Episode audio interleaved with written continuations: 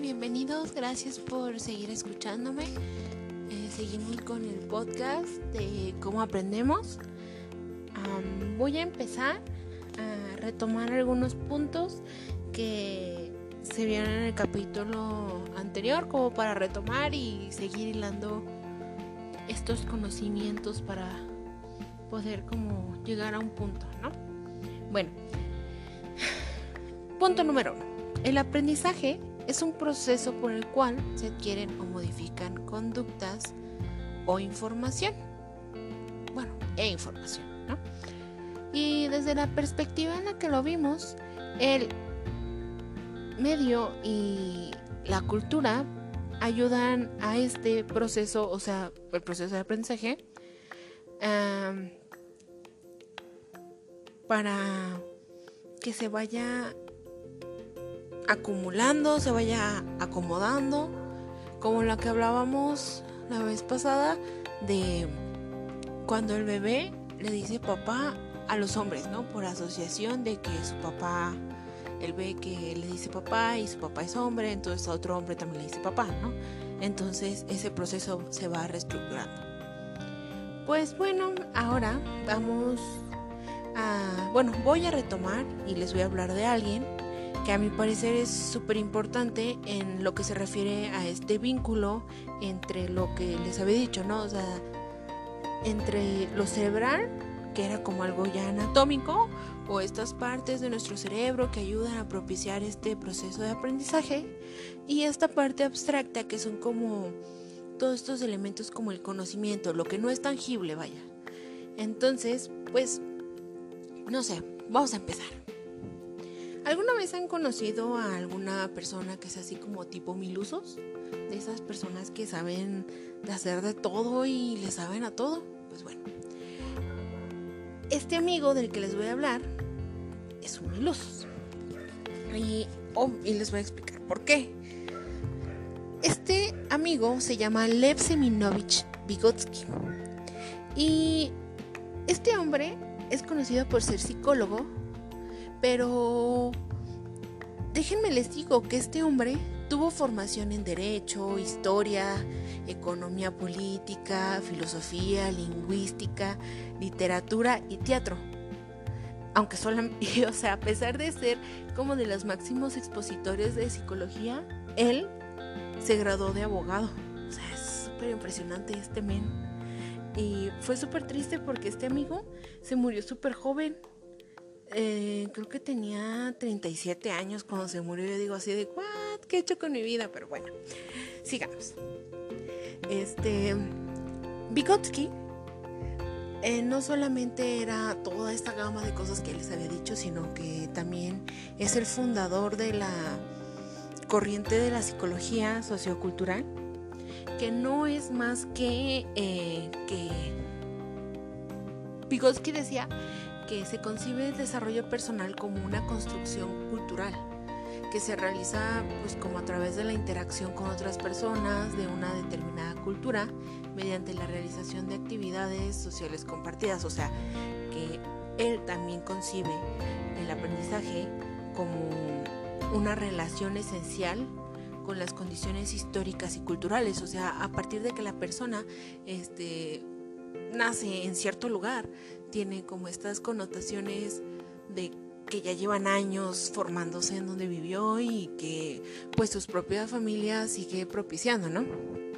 Ahora, eh, Vygotsky también, aparte de ser fundador de eso, es el precursor de la neuropsicología.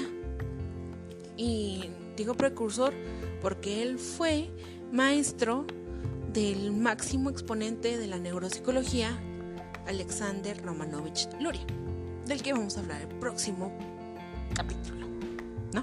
Así que no se lo pierdan porque está súper padre. Bueno, entonces, Vygotsky ah, hizo su estudio alrededor de la construcción y funcionamiento de la conciencia. Vaya, podemos tener muchas definiciones de conciencia, pero como Vygotsky la definía, era la forma que el ser humano refleja la realidad. Eso es súper importante porque Vygotsky no solamente hablaba de, de cosas abstractas como de eh, se aprende uno más uno porque ya aprendiste que uno es un número. No, él hablaba acerca de funciones específicas que también nuestro cerebro tiene. Y él hablaba de las funciones inferiores y funciones superiores. Él decía que también eran funciones psicológicas, ¿no? Por esto de la construcción de conocimiento y todo eso. Pero para hacerlo más simple, vamos a decir que son funciones inferiores y superiores. Las funciones inferiores eran la memoria, y la atención, que realmente no tienen como esta, que son factores biológicos, vaya. Y él hablaba de las funciones superiores como la intención voluntaria, porque una cosa es como cuando te tocan una parte y como que saltas, ¿no? Como te tocan un nervio y saltas. No, él, él hablaba de la intención voluntaria de, de hacer algo porque eres consciente de lo que lo estás realizando, ¿no? la memoria, la lógica, el pensamiento verbal y conceptual. El pensamiento verbal es mm, dar la construcción de palabras de lo que se está pensando, ¿no? Yo pienso, digamos, la imagen de un osito y digo, oso bebé. Porque lo estoy verbalizando, ¿no? A partir de esa imagen yo hago una abstracción de, ah, es un oso bebé y lo digo. Bueno, no es muy, no es muy complejo, digamos, ¿no? Pero volvamos a lo de la conciencia.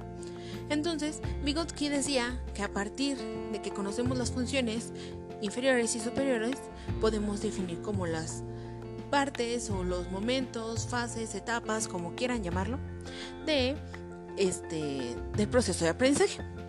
Pues bueno, lo siguiente es de que eres consciente de de que estás abstrayendo una imagen, ¿no? Lo que haces es internalizarla. Tu cerebro la toma y la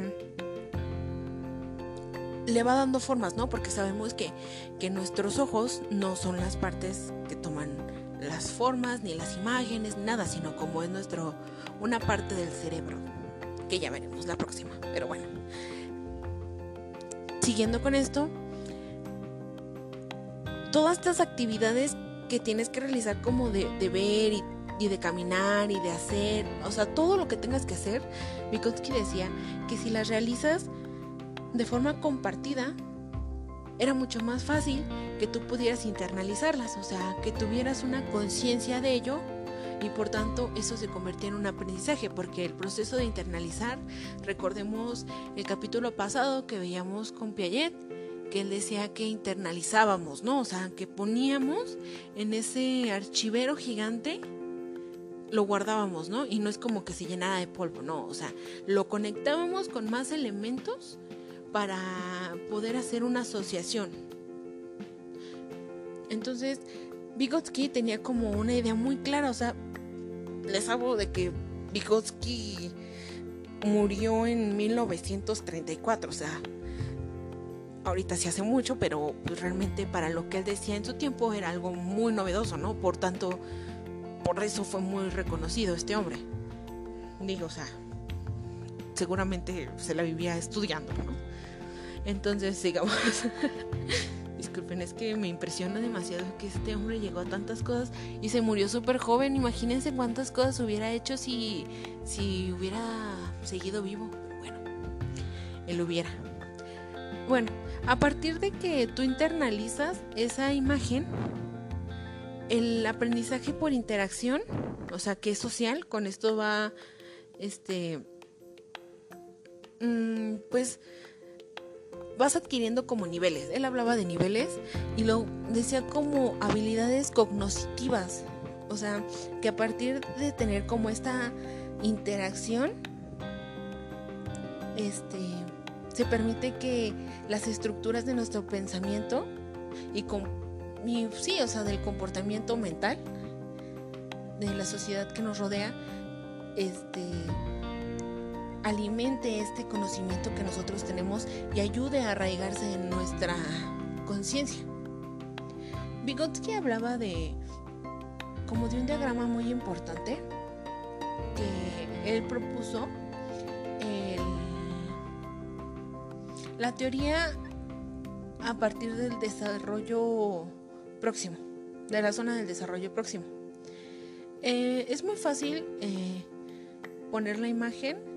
Se hablaba, imagínense que ustedes están parados en el punto A y el punto B está como 3 metros lejos, ¿no?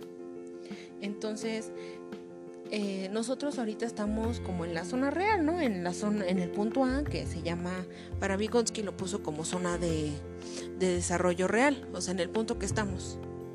Y nosotros queremos llegar al punto B.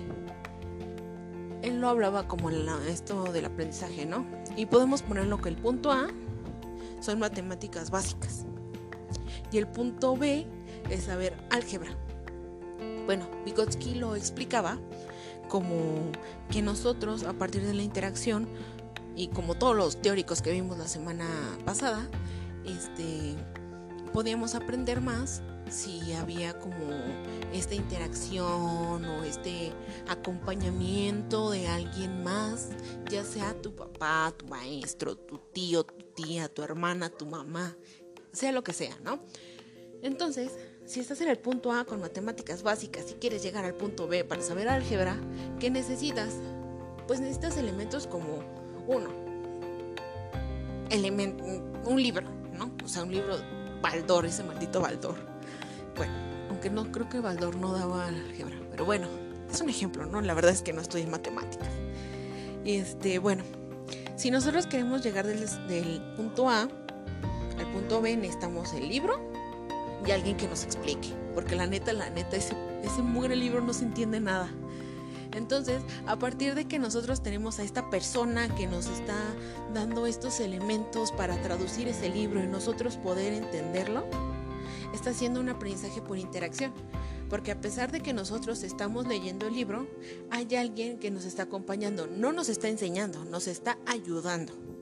Ese es el punto, de que nosotros no estamos este, absorbiendo todo lo que emana de la boca de, ese ser que nos acompaña a través de esta travesía a la zona del desarrollo próximo, ¿no? Entonces, eh, Vygotsky decía que esta par de cosas que nos ayudan a llegar a la zona del desarrollo próximo se llaman damiaje digamos, digamos que es como un equipaje, ¿no? Que nos ayuda a pasar del punto A al punto B. Y eso es lo importante, que eso es lo que se hace en la mayoría de la enseñanza. Bueno, se debería de hacer, ¿no? Entonces, el Vygotsky literalmente definía el andamiaje como apoyos temporales que se le proporcionan al individuo o individua que quiera llegar del zona del desarrollo real la a la zona de desarrollo próximo con el objetivo de realizar una tarea para que el individuo que está en el punto A pueda realizarla solo. Se me hace muy interesante porque Vygotsky no solamente plantea que llegamos del punto A al punto B de la nada, ¿no? Y aquí van como retomar todo lo que se dijo en este video, audio, perdón, este, que nosotros tenemos que tener una interacción para poder abstraer todo este conocimiento. Pero a través de qué?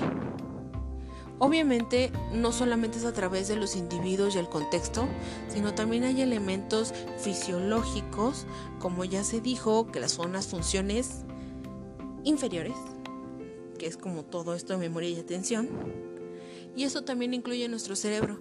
Y Vygotsky no puedo decir que sea el primero, pero sí fue el precursor. Y no por nada su alumno fue el que empezó con la neuropsicología que es la ciencia que nos ayuda a comprender todo este funcionamiento cerebral y no solamente como un neurólogo, ¿no? O sea, que, sea una neurona y que emite este, hormonas o funciones eléctricas. No, o sea, Frigotsky lo vio de una manera en la que, digamos que la, la computadora que es nuestro cerebro nos permite procesar todos estos elementos para poder tenerlos en este nivel biológico que puede ser la memoria y la atención.